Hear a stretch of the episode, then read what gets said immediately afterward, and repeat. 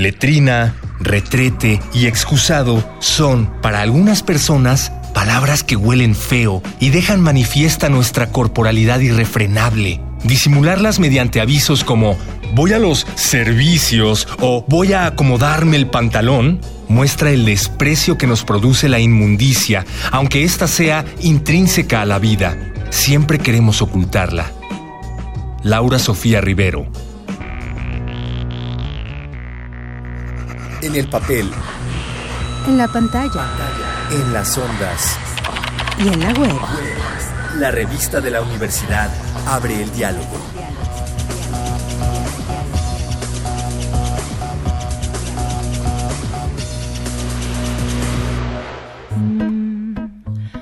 Este mes, en la revista de la Universidad de México, hablamos de tabúes. ¿Cuáles son los temas o situaciones o ideas de los que apenas nos atrevemos a hablar? ¿Y por qué? ¿De dónde surge la vergüenza? En este programa nos acompaña Raúl Bravo Baduna. Él es editor de la revista Tierra Adentro, es locutor, autor de columnas de opinión y colaborador de diferentes medios. Y por si fuera poco, es un explorador de uno de los tabúes más importantes de nuestra generación, la felicidad. Yo soy Raúl Bravo Aduna, soy un gran entusiasta del helado de pistache, el hockey sobre hielo y la literatura. Soy editor y supongo que en cierta medida escritor, particularmente del género del ensayo personal. Soy una persona como muy en paz y muy tranquila consigo misma, que mm, por fortuna de los tiempos eso ahora se malinterpreta por felicidad. Muchas personas leen sobre la felicidad para aprender a ser felices. Lo que a Raúl le interesa, sin embargo, es la importancia que le hemos dado a este concepto en nuestra sociedad. Es una figura que está ahorita muy por los suelos en estos días, pero o sea, creo que mi primer acercamiento con la felicidad fue este autor gringo David Foster Wallace. Tiene un ensayo precioso que se llama The Nature of Fun, la naturaleza de la diversión, en la cual él de alguna manera u otra empieza a tratar de explicarse a sí mismo por qué escribe. Y la razón final para él es la felicidad. Y más que la felicidad, en realidad es la diversión. Y cómo es que uno tiene que irse aproximando de alguna manera u otra a su oficio o a su vida cotidiana a partir de el disfrute mismo de las cosas, incluso cuando sean difíciles, incluso cuando sean pesadas. Y ahí fue cuando descubrí que David Foster Wallace era un gran entusiasta también de la literatura de autoayuda. Y por curiosidad me empecé a meter y empecé a leer toda esta cantidad de ensayos que mm, tanto de literatura de superación personal propiamente dicho como de anaquel de farmacia, como de los clásicos ensayos griegos y latinos o los grandes pensadores que no dejaron obra escrita como Diógenes o como Epicuro, que verdaderamente tenían una fascinación con tratar de entender ser felices y chistosamente, pues como el burro que tocó la flauta, se dieron cuenta que tratando de buscar cómo ser felices descubrieron que eran felices. Desde que somos pequeños escuchamos a menudo la palabra felicidad. Nos preguntan si somos felices, nos educan con representaciones muy específicas de lo que es la felicidad y la deseamos todos los días. Lo que no era tan común, sino hasta hace poco, es que la felicidad se ha convertido en uno de los protagonistas de la discusión pública. Tal vez ahora más que nunca se ha desplazado de lo privado a lo público. Es muy sencillo demostrar o aparentar en redes sociales, por ejemplo, que uno es feliz. ¿Pero por qué? ¿Qué nos dice de nuestra sociedad esta obsesión renovada por la felicidad? ¿Qué nos dice de nuestro sistema?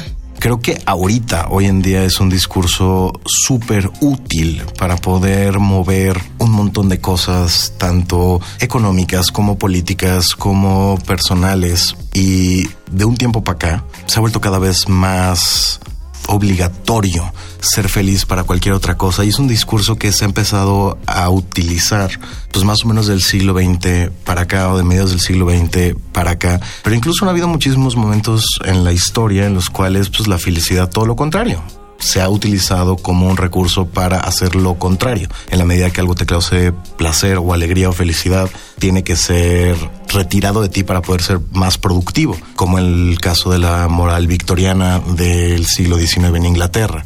Ahora pareciera, o sea, eso es lo interesante, ahora recurrimos al discurso completamente opuesto para lo mismo, para poder ser más productivo, pues tienes que estar feliz y contento y respirando adecuadamente y echándote tu fin de semana en Tulum, sacándote selfies para, para poder ser más productivo, trabajar más, trabajar mejor y estar más en paz, entre comillas, con tu vida cotidiana. ¿Cuál es entonces la relación concreta de la felicidad con la economía? Si la productividad es lo que realmente se esconde detrás de esta moda de ser feliz, ¿quién o qué gana realmente?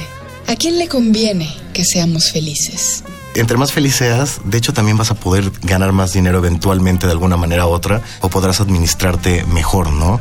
William Davis, con un super libro que se llama La industria de la felicidad, traducido al español y publicado por Malpaso, traza una suerte de, cronograma muy interesante para explicar cómo es que la felicidad se empezó a mercantilizar y monetizar tanto. Y viene prácticamente, o sea, traza el camino sin muchos problemas desde el utilitarismo bentamiano las ideas de los primeros economistas conductivistas, esto que en inglés se llama behavioral economics, que lo que trata de hacer es entender de alguna manera u otra más que los aspectos financieros de la economía, los aspectos psicológicos y sociales de la misma, fueron surgiendo al mismo tiempo que la psicología experimental.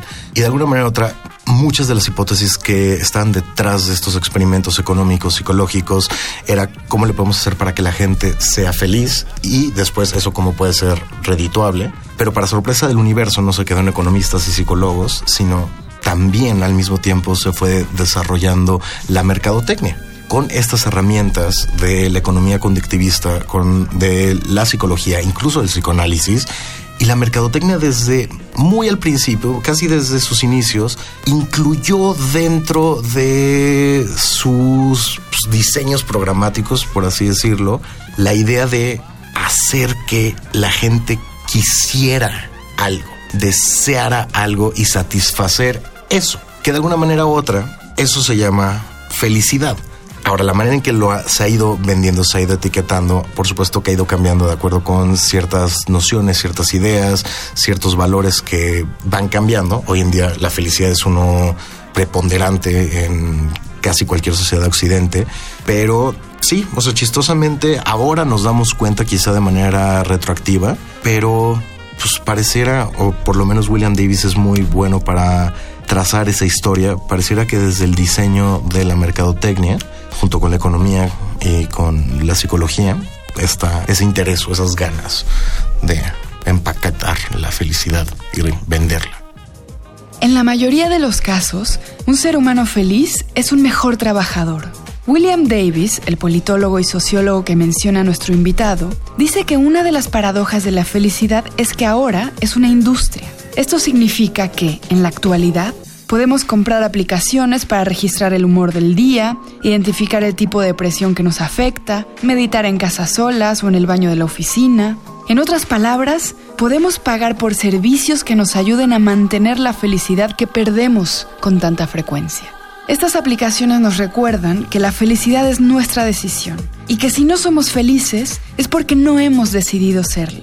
William Davis señala que esto es una especie de psicología positiva que repite el mantra de que la felicidad es una elección personal. Y sin embargo, hace hincapié en que este mantra no ha sido capaz de proporcionar una salida al consumismo y al egocentrismo que buscamos muchas personas.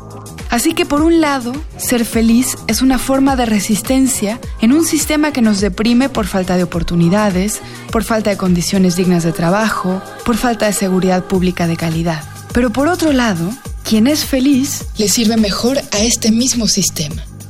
Ya debería sabérmelo porque lo cito a la menor provocación y genuinamente no tengo la menor idea quién lo escribió. Pero hay un libro que alguna vez me topé en la preparatoria que se llamaba Revelar se vende, que la portada probablemente lo estoy inventando, pero no importa porque funciona perfecto. Era el Che Guevara grafiteado, ¿no? Y recuerdo un pasaje tremendo de ese libro en el cual decía, a ver, no te engañes.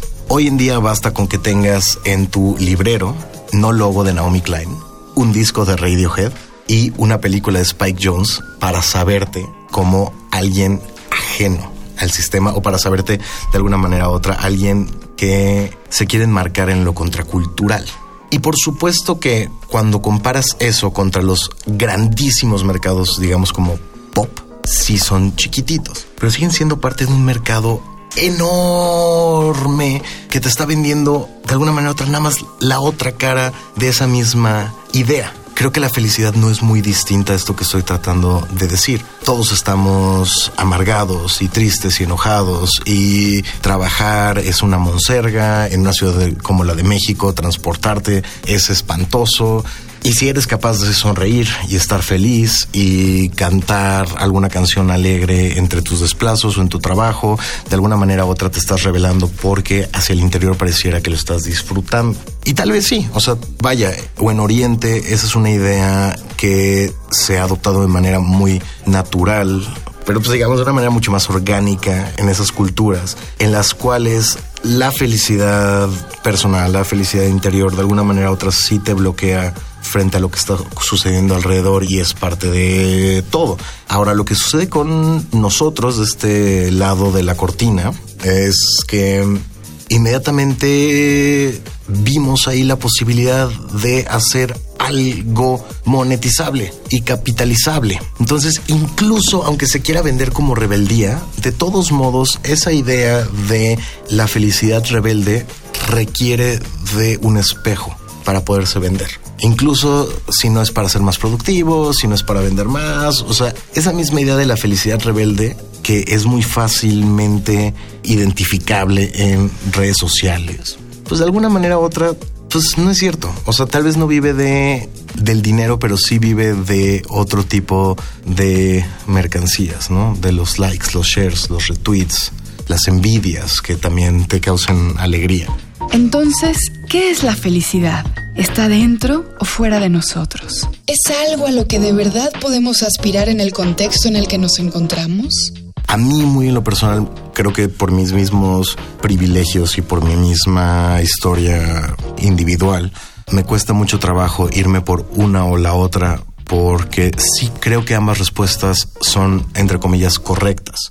La resiliencia absoluta o la falta de necesidad, el necesitar todavía menos y estar en paz con todo lo que tienes, me parece que sí es posible y me parece que sí es admirable y me parece que sí es buscable siempre y cuando se parta del supuesto que se puede hacer a partir de decisiones individuales, o sea, a partir de que hay un piso parejo de oportunidades para que uno pueda decidir hacer todo eso, ¿no? Versus la otra, las fallas sistémicas y sistemáticas de todo lo que tenemos a nuestro alrededor, pues sí son tremendas y uno no tendría por qué ser resiliente, ni ser feliz, ni estar en paz con abusos, acosos, corrupción, lo que sea que podamos agregar a la lista. Yo lo que le apostaría en la vida sería a dejar de fetichizar a la felicidad para cualquiera de los dos bandos, ya sea como un instrumento para poder ser productivo, para poder aguantar, para poder hacer las cosas, y la otra como una suerte de etiqueta personal